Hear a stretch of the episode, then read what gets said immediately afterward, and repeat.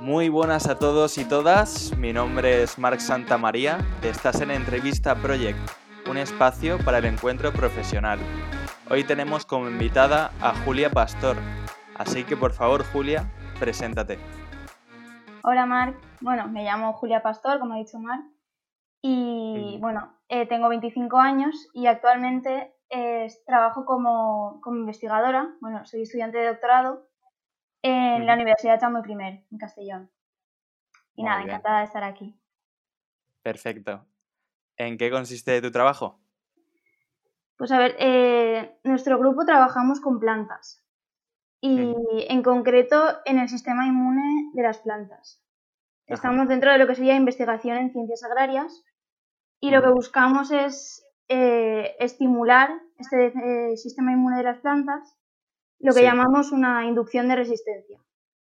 Vale. Por ejemplo, eh, yo trabajo con, con, péptidos, que son como pequeñas proteínas que aplico a la planta y, y esto produce como una activación del sistema inmune y le hace más fuerte frente a enfermedades. Y bueno, básicamente trabajo con varios estímulos. De acuerdo, vale. Bueno, ¿cuál ha sido tu trayectoria? Eh, pues a ver, empecé estudiando ingeniería agroalimentaria y del medio rural aquí en, la UGI, en la Universidad de Castellón. Sí. Eh, la verdad es que no sabía, bueno, no lo tenía muy claro qué estudiar y fue un poco por suerte que, me gustara y me interesara bastante. Y, y, me interesó bastante pues la parte esta de la biotecnología, ¿no? De la investigación y estuve pues participando un poco en algunos laboratorios y, hice un TPG de, investigación. ¿Qué es un TTG? ¿Eh? ¿Qué es un TTG? No, un TFG me refiero, el trabajo ah, final de grado. Vale, vale. Trabajo final de grado. Vale. Y a raíz de eso, pues me busqué un máster que estuviera relacionado con eso, con la biotecnología. Y acabé haciendo el máster en agrobiotecnología en, en la Universidad de Salamanca. Y bueno, después de eso no tenía muy claro qué hacer y volví a Castellón. Y aquí me puse en contacto con mi anterior grupo porque me gustaba mucho su, tema de investigación, sus líneas, y me ofrecieron un proyecto que me interesó y que es el que estaba comentando de los péptidos.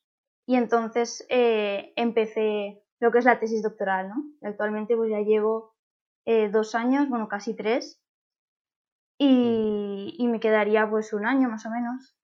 Y ahí estoy. Muy bien. Bueno, ahora luego te haré otra pregunta de, cómo te ves de aquí a cinco años, pero antes que eso, si quieres profundizar en por qué has decidido tomar este camino, si quieres este camino final del máster, desde otro enfoque. ¿Cómo? ¿A qué te refieres? Que por qué decidiste tomar ese camino. ¿El de la investigación o hacer un máster? Sí, en el de especializarte en este máster.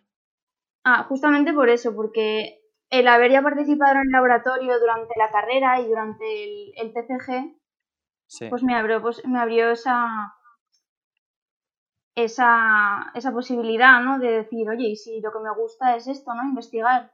Y, pero claro, me faltaba mucha base, porque la carrera era más una ingeniería, ¿no? Aunque tenía parte de biotecnología, pero necesitaba especializarme un poco en, eso, ¿no? En técnicas de laboratorio y en biología molecular. Y por eso elegí ese máster. Vale, muy bien. Oye, ¿tienes algún, alguna anécdota o algún logro que quieras recordar?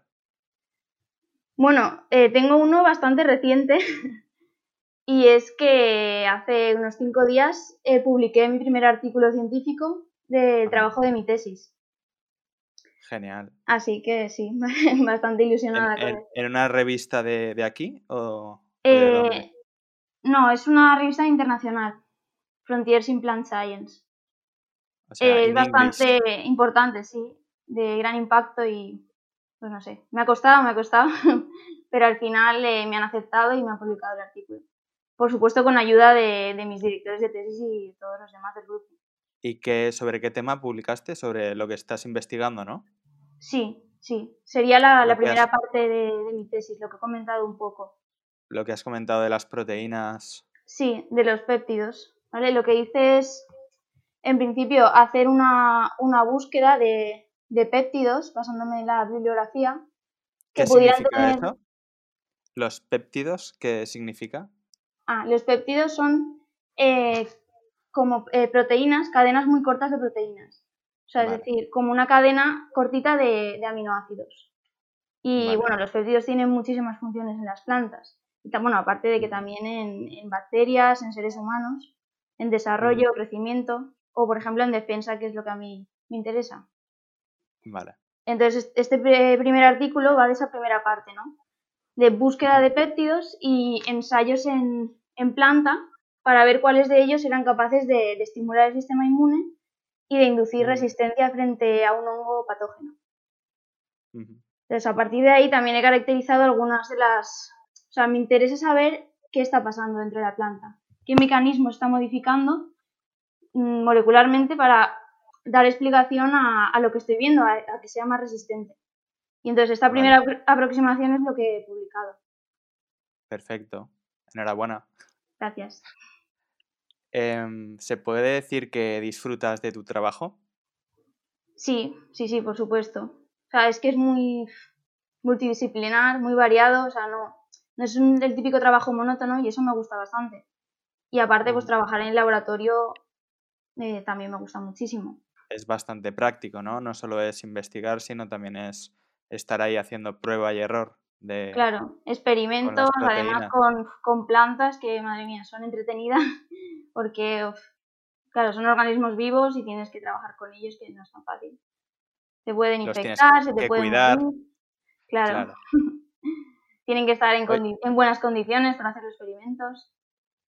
Oye, ¿y qué es lo mejor o qué es lo peor de, de tu trabajo? Pues, a ver, lo mejor es eh, lo que más o menos lo que te he dicho, ¿no? De que haces Mm. pues tareas muy diferentes, vas experimentando. También tienes mucha mucha libertad para, bueno, por lo menos a mí en mi grupo me dan bastante libertad para diseñar mis experimentos y intentar sacar nuevas ideas y probar. Y, y eso la verdad es que es muy agradecido.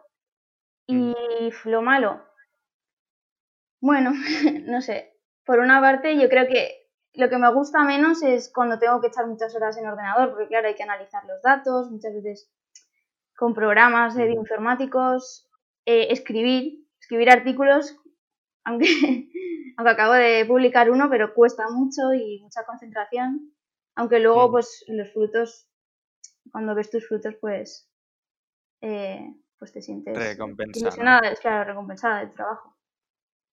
Muy bien. Pero sí. Bueno, y otra cosa que, por Sí. ejemplo, es que también viajamos bastante por el tema de congresos científicos.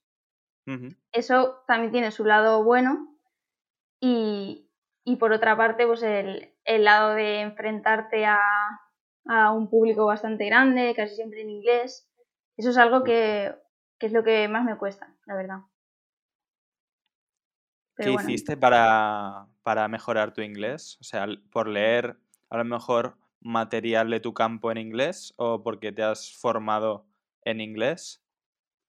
¿Qué has hecho para Eh, poder bueno, aparte de, de la formación básica que te dan en el colegio, instituto y tal, lo que me ayudó Sí. mucho, sobre todo a la hora de hablar y expresarme así con más fluidez, es hacer un Erasmus. Me Ah, fui vale. a Hungría de Erasmus durante cinco meses. Muy bien. Eso sobre todo, y luego ya en tu campo, claro, de leer bibli- bibliografía, artículos científicos, pues te vas haciendo un poco con la terminología en inglés. Además es que está todo en inglés, quiero decir. Ya. Mm. Muy bien. Oye, ¿y cómo te ves de aquí a cinco años? Pues, a ver, como te he dicho, me queda más o menos un par de años para acabar la tesis. Entonces, pues una ¿Cómo te posibilidad... ¿Eh? No, eso que, ¿cómo te ves o cómo te gustaría verte? Hmm. Pues una posibilidad es que, que me vaya fuera. Me gustaría irme por Europa, algún país. Verdad no tengo preferencia, pero donde haya un grupo con una investigación que me guste y, y que me acepten, por supuesto. Pero sí, es algo que hace mucha, mucha gente después de la tesis. Es una buena experiencia tanto personal como, como para tu currículum, ¿no? Como investigador, el irte a otro grupo fuera de tu país. Entonces, igual en cinco años, pues sí, me gustaría verme por ahí, en algún sitio.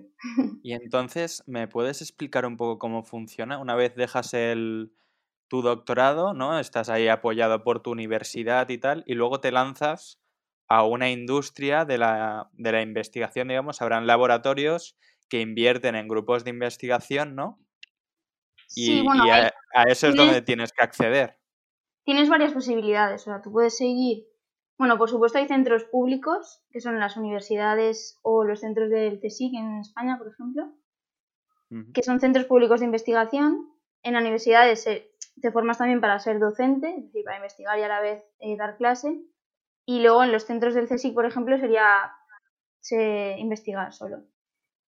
Y luego, pues, por supuesto, empresas privadas, en las que también tienen su, su departamento de, investigación. En principio, mi idea es seguir por, por universidad, sí. Ah, vale. Y bueno, aparte, lo bueno también es que muchos grupos, por ejemplo, en nuestro también colaboramos con empresas. O sea, hacemos proyectos con ellas y, estamos siempre como en, colaboración. O sea, está un poco relacionado, pero en principio me gustaría eh, por lo público, universidad. Vale. ¿Estás satisfecha con lo que cobras? Pues, a ver, en principio sí. A ver, mi sueldo es el primer sueldo así más serio que he tenido. No es mucho, mm. pero eh, me ha permitido, por ejemplo, independizarme. Ajá.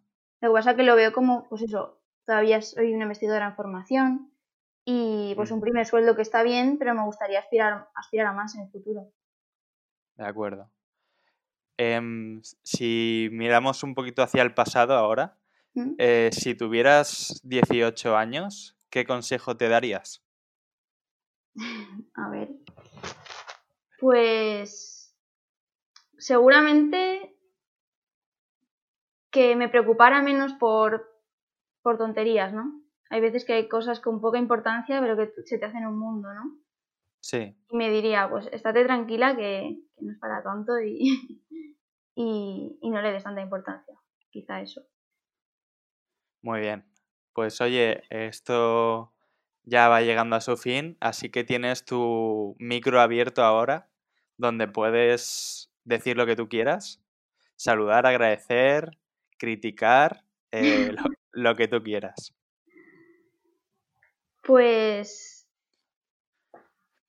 pues no sé, agradecida de, de estar en tu programa y, nada, como un consejo que puedo dar, que es algo que, me digo a mí misma muchas veces, es que, hay que ser muy seguros de, nosotros mismos. Si queremos conseguir algo, todo es posible. Aunque las cosas parezcan difíciles, luego llegas donde llegas y, bueno, no te parece tanto o no, no ha sido tanto esfuerzo, ¿no? Claro.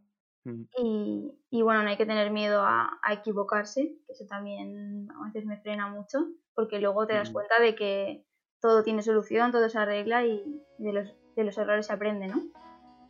Así que eso. Vale, perfecto. Vale, muchas pues bueno, esto ya ha llegado a su fin. Em, Julia, te agradezco enormemente que hayas estado hoy con nosotros. Damos por cerrado este episodio de Entrevista Project nos vemos próximamente y gracias a los oyentes por estar ahí. Y si os ha gustado, recordaros que podéis compartirlo. Así que gracias Julia, gracias a todos y un gran saludo. Hasta luego.